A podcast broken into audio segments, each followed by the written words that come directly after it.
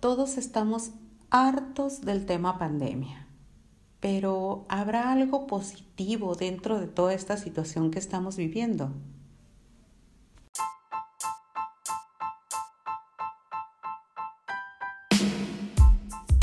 Tu opinión y la mía unidas en una sola voz. Estás en el podcast Hablando con Raquel. Comenzamos. Hola, bienvenidos a este nuevo episodio. Hoy hablaremos de los efectos positivos que está dejando en nosotros a nivel personal el tema pandemia. Después de todo lo que hemos vivido y siendo sinceros, para muchas personas es difícil pensar que se pueda rescatar algo positivo dentro de toda esta situación. Sin duda, los cambios en su mayoría son negativos. Lo vemos por todos lados televisión, radio, redes sociales. Estamos cansados y saturados de tantas malas noticias. Por eso creo que es muy importante resaltar la capacidad de reacción, adaptación, incluso de sacrificio de cada uno de nosotros para hacer frente a esta pandemia. Y como en este podcast tu opinión es lo más importante, escuchemos lo que las personas como tú y como yo han experimentado en todo este tiempo de confinamiento, los efectos positivos que ha dejado en ellos esta situación. ¿Me acompañas? Tengo 38 años. En lo personal, analizando esta nueva normalidad, estoy convencido de que si vemos las áreas de oportunidad, eh, nos ha puesto a prueba en lo social, espiritual y financiero, eh, teniéndonos que reinventar y ser más eficientes con nuestros recursos. Hemos prescindido de eventos y objetos que creíamos indispensables y que aquí estamos con más tiempo para dedicar a nuestros hijos, en mi caso. Eh, eso es todo, saludos y cuídense. Hola, hola, soy una persona de la tercera edad, 75 años. Siempre he sido una persona muy independiente y ahora con la pandemia he aprendido a delegar responsabilidades. Siempre fui un yoyo. -yo. yo lo hago, yo puedo. Muchas veces, muchos problemas, ya cuando lo resolvía, les comentaba a mis hijos. Y mis hijos siempre les ha dado mucho coraje eso.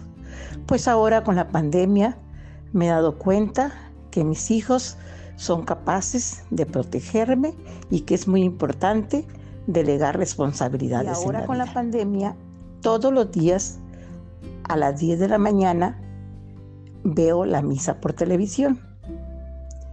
Y en las tardes, a las cinco y media, rezo el rosario, acompañada de mi hermana, que no vivimos en la misma ciudad.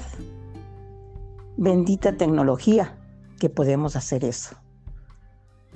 Tengo tiempo para escuchar música. Es otra cosa buena que me ha dejado la pandemia. Ánimo, ánimo. Ya vemos una lucecita al final del túnel con las vacunas. Pronto, con el favor de Dios, estaremos abrazándonos y viéndonos a los ojos, besándonos con nuestros familiares y nuestros amigos queridos.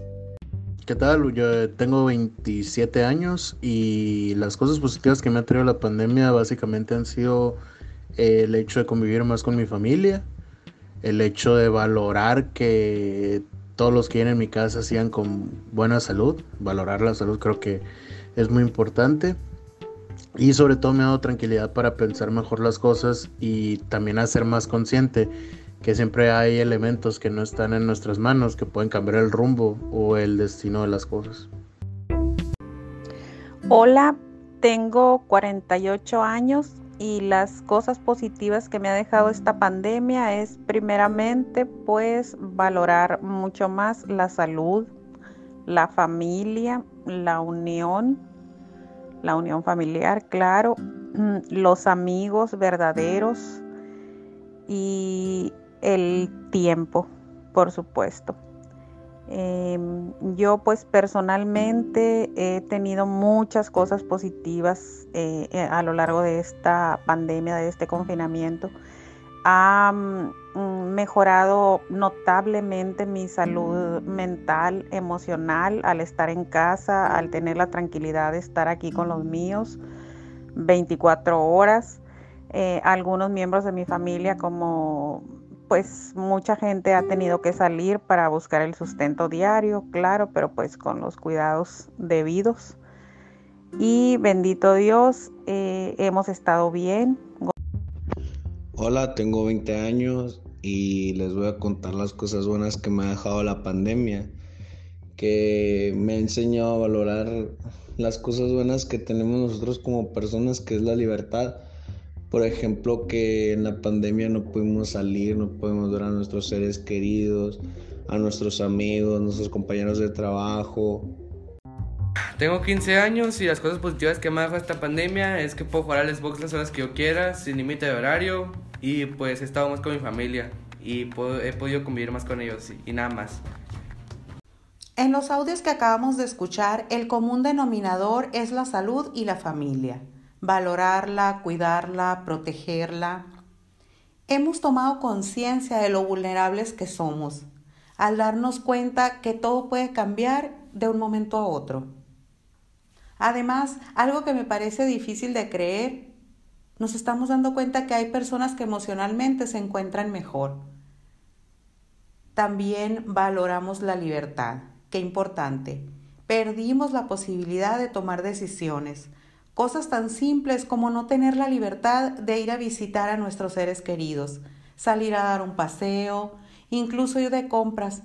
Ahora nos tenemos que adaptar a las nuevas disposiciones que nos indican, tales como hacerlo en determinados horarios y detalles tan simples como disfrutar de nuestros hobbies favoritos para algunos jugar videojuegos, para otras personas escuchar música. Además de los efectos positivos que mencionaron las personas que me hicieron el favor de enviarme su opinión, muchas gracias a todos. He visto en personas de mi alrededor desarrollar ciertas cualidades tales como la valentía, que la experimentamos todos los que salimos diariamente a trabajar, en ocasiones sentimos miedo a contagiarnos, a contagiar a nuestra familia y aún así lo hacemos con determinación. Mi reconocimiento para todas esas personas que hacen posible que nuestros servicios esenciales funcionen. Hemos también aprendido a ser más generosos. Recuerdo que teníamos dos meses más o menos que había iniciado toda esta situación aquí, cuando leí en una red social de una amiga que ponía, si por la pandemia te quedaste sin trabajo y no tienes para dar de comer a tus hijos, acércate a mi casa y yo te puedo ayudar. Me pareció un gesto muy bonito y nos damos cuenta que a veces encontramos apoyo incluso en personas que no son de nuestra familia, gente que está dispuesta a ayudar en la medida que ellos pueden, pero a brindarnos su apoyo. También nos hemos vuelto más tolerantes mucha tolerancia, aceptándonos tal como somos dentro de nuestros hogares principalmente, que pasamos mucho más tiempo juntos, nos hemos conocido más y nos estamos aceptando, nos estamos mostrando tolerantes.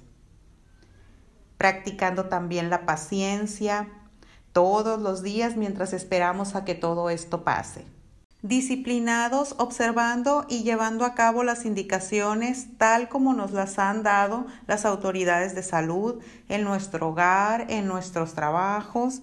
¿Y qué tal con la creatividad? ¿Cómo la hemos desarrollado? Sobre todo las amas de casa que han tenido que convertirse en las maestras de sus hijos. ¿Cómo batallaron al principio? Fue muy difícil también para los niños adaptarse pero ellas echando a volar su creatividad lo hicieron más fácil, adaptándose y haciéndolo más entretenido para los niños. Han surgido también nuevas ideas de entretenimiento y convivencia en casa con la familia. Por otro lado, las personas que han tenido que adaptar un lugar especial en su casa para poder realizar sus labores de trabajo y sin lugar a dudas el optimismo. Viendo todo de una manera más positiva siempre será más fácil. Saben también que he visto muy positivo que los niños que están creciendo en esta pandemia lo están haciendo con la cultura de los hábitos de prevención. No como los que somos de otra generación que nos tuvimos que adaptar a la nueva normalidad. Ellos ya están creciendo con esa cultura, el uso del cubreboca, el lavado constante de manos, el respeto a la sana distancia y bueno, todos los que ya sabemos de sobra. Tienen muy claro que así evitan la transmisión de cualquier virus. Y bueno, como podemos darnos cuenta, hay muchos efectos positivos que podemos rescatar de esta situación. Si en este momento estás escuchando este podcast es porque estás vivo y solo con eso tienes mucho que agradecer.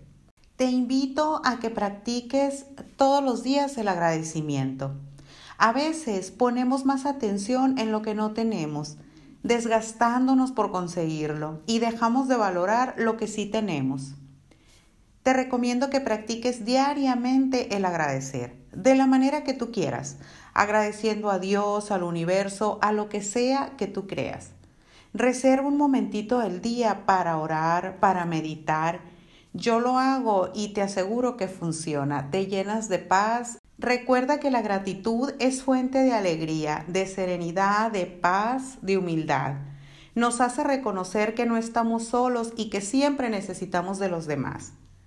Al dar gracias por todo lo que tienes, vida, salud, un plato de comida en tu mesa, un techo, te ayuda a cambiar tu estado emocional de inmediato y sentirte mucho más positivo.